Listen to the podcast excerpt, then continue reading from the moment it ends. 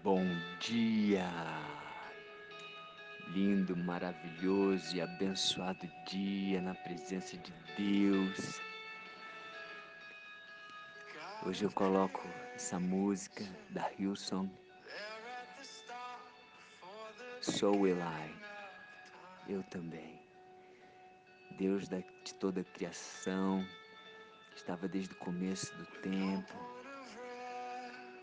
sem nenhum ponto de referência, falou para a escuridão e brilhou a luz. Uau! Essa música é uma poesia.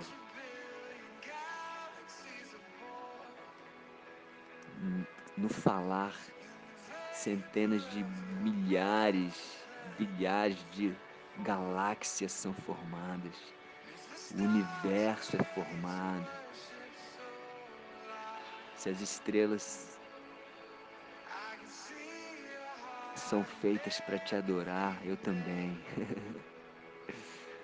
Uau! Como eu falei ontem, Deus criou tudo tão perfeito, o universo, bilhões de galáxias, sei lá quantas, Acho que nem nós sabemos quantas. O universo é tão gigantesco. Criou o planeta Terra para que nós possamos viver neste planeta. Mas tudo que Deus criou não se compara à obra mais perfeita dele, que é o homem, que é a mulher. É muito amor, é muito amor, é ou não é? Vai lá, pega essa música, baixa e estuda a letra dessa música, se delicia na letra dessa música. É muito amor, é muito amor de Deus por mim e por você, amém? Vontade de continuar escutando. Quem me conhece sabe que eu sou apaixonado pela Hilson, essa banda australiana fantástica, com letras, com músicas incríveis que nos levam pertinho de Deus. Amém? Hoje estamos no dia 351 do projeto Bíblia para Iniciantes. Temos aqui hoje duas parábolas do livro de Lucas, capítulo 13, versículo 18. Vamos nos focar nessas duas parábolas que constam em três dos quatro evangelhos: no Mateus, Marcos e agora Lucas. Sendo que em Marcos não tem a segunda parábola, só essa primeira que fala sobre ah, o grão de mostarda. Não tem a segunda que fala sobre o fermento. Então, é, são duas parábolas que falam sobre o reino de Deus. Vamos entender um pouquinho sobre o que fala cada uma aqui. Versículo 18, é, Lucas 13, diz: Então Jesus perguntou: com que se parece o reino de Deus? Com o que compararei? Com que eu compararei? É como grão de mostarda que um homem semeou em sua horta, ele cresceu e se tornou uma árvore, e as aves do céu fizeram ninhos em seus ramos. Então ele fala aqui de um homem que plantou numa horta um grão de mostarda. Numa horta, o grão de mostarda é considerada a menor das sementes. E também numa horta, a árvore é, da, da mostarda, ela é a maior árvore da horta. Ou seja, uma, uma pequena semente faz aí uma árvore na média de 3 a 5 metros, chegando até, podendo até alcançar 9 metros. Então, é, que, que fala né, sobre é, essa, esse crescimento tão grande, algo tão pequeno e crescendo e ficando algo tão grande. Ele está falando sobre o reino de Deus. Esse é o reino de Deus que começou com Jesus vindo, morrendo, e para e que um, um grão possa gerar uma árvore, ele tem o quê? Que morrer, certo? Então, Jesus, é, esse grão de mostarda que morre na terra e ele é plantado ali na terra e cresce uma árvore grande, forte, onde até as aves do céu fizeram ninhos em seu ramo, seus ramos. Ou seja, Jesus veio para nos dar vida e vida em abundância. Tantas pessoas, tantas aves podem fazer morada em Jesus. Então, é, é como o reino de Deus. E o que, que nós podemos aprender com isso aqui também? Que algo pequeno, tanto eu quanto você, muitas vezes, nós ficamos em dúvida: será que eu vou fazer, falar isso daqui? Será que vai valer a pena? Acredite, a palavra de Deus, que é a semente, já falamos da parábola da semeadura, a semente de Deus, como um grão de mostarda, uma semente. A palavra de Deus é uma semente que não volta vazia. Então, você pode semear a palavra de Deus. Você muitas vezes não vai perceber o quanto que ela vai crescer. Mas às vezes uma palavra, uma pequena semente que você planta no coração de uma pessoa, numa terra boa, ela pode gerar uma árvore grande como a árvore da mostarda e fazer a diferença na vida de muitas outras e outras pessoas. Nós não temos a, o discernimento, nós não conseguimos imaginar o poder. Por exemplo, esse projeto da Bíblia para iniciantes, ele nasceu através de uma conversa com um primo meu. Uma pessoa. Eu dei uma Bíblia para ele, ele começou a ler e não estava entendendo. Eu falei, Felipe, eu vou ajudar você. Eu vou ler junto com você. E comecei a ler e mandar os áudios. Nós vamos ler junto, eu mando um áudio explicativo, você vai, e qualquer dúvida você me pergunta. E ele gostou, comecei a botar em grupo de WhatsApp, começou a crescer. Hoje são seis listas, mais de mil mais de 1.300 pessoas estão recebendo. Eu não sei quantas escutam, né? não tenho a mínima ideia.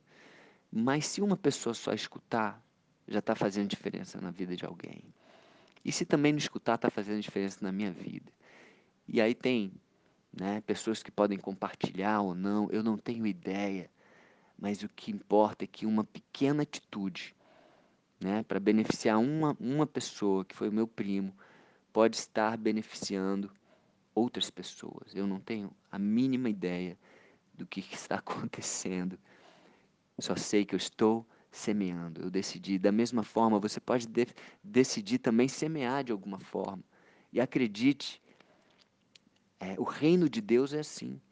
Ninguém imaginava que um, um carpinteiro morto numa cruz, no Império Romano, um império poderoso que, que perseguiu as pessoas, que, uma, uma, que essa semente fosse crescer tanto.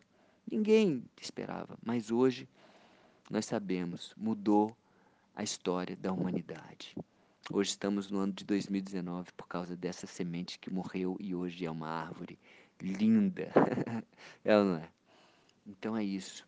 Esse é o reino de Deus. E a próxima parábola, que é a mais curta de, dos evangelhos, né? uma das mais curtas, ou a mais curta, que está em Mateus e em Lucas apenas, ela é uma continuação dessa parábola. Fala sobre o fermento. Versículo 20. Mais uma vez ele perguntou: Com que compararei o reino de Deus? E ele fala: É como o fermento que uma mulher misturou com uma grande quantidade de farinha e toda a massa ficou fermentada. Então, ah, nessa parábola, não é um homem, é uma mulher. Né? Então, muitas pessoas podem interpretar aí como a igreja né? a igreja e o fermento como o Espírito Santo. Na primeira parábola da, da, do grão de mostarda, fala de um crescimento externo. E essa fala de um crescimento interno, pois a, o fermento é colocado internamente. Então é como se o fermento entrasse na igreja, né, que sou eu e você, e o fermento sendo o Espírito Santo, e o Espírito Santo trazendo um crescimento é, interno que, que vai fazer com que nós possamos é, manifestar esse crescimento de forma interna, mas que isso possa é, ser manifesto em frutos, como quais são os frutos do Espírito Santo? Nós já falamos aqui, né? são nove frutos: né? amor, alegria, paz, longanimidade, benignidade, bondade, fidelidade, mansidão e domínio próprio. Tudo isso é interno. O reino de Deus ele tem esse crescimento interno também. Tem o crescimento externo, né? E existem é, os evangelistas, né, os pregadores da palavra, que cresce, que multiplica isso nas pessoas, e tem o interno, que é aquilo que é, é, não, é, não, não é só crescer externamente, é internamente. O Espírito Santo é como fermento que entra nas nossas vidas e nos faz e toma conta, né? O fermento, quando ele é posto é, na, na massa, né? na, na farinha, ele, ele atua em todos os elementos né, como ele deve atuar em todas as áreas da nossa vida. Né? O Espírito Santo ele não deve estar restrito só apenas a uma área das nossas vidas. Nós temos que carregar o Espírito e ele tem que nos fazer diferente, nos fazer melhor, né? porque é o poder de Deus, é o nosso melhor amigo, como eu falei no áudio de ontem. Jesus é nosso irmão, Deus é o nosso Pai e o Espírito Santo que Jesus falou, eu deixarei, ele é o nosso melhor amigo, porque ele está conosco todo tempo inteiro, 100% do tempo. Nos ajudando, assim como ajudou Jesus, manifestando o poder de Deus dentro de nós. Então, é de dentro para fora. De dentro para fora. Então, essas são duas parábolas complementares, falando sobre o reino de Deus: o crescimento externo e o crescimento interno. Amém?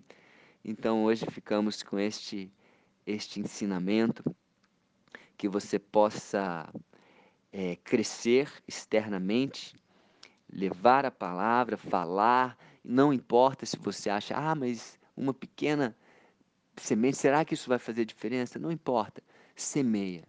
Isso tem um potencial de crescer muitas vezes e receba o Espírito Santo e deixe ele manifestar na sua vida, fazendo você gerar os frutos do Espírito Santo dentro de você. Amém? Então, um beijo no coração. Amanhã temos Jesus falando sobre quem é Ele, a quem Ele se compara. Uau! Então, um beijo no coração, um dia maravilhoso e abençoado na presença de Deus.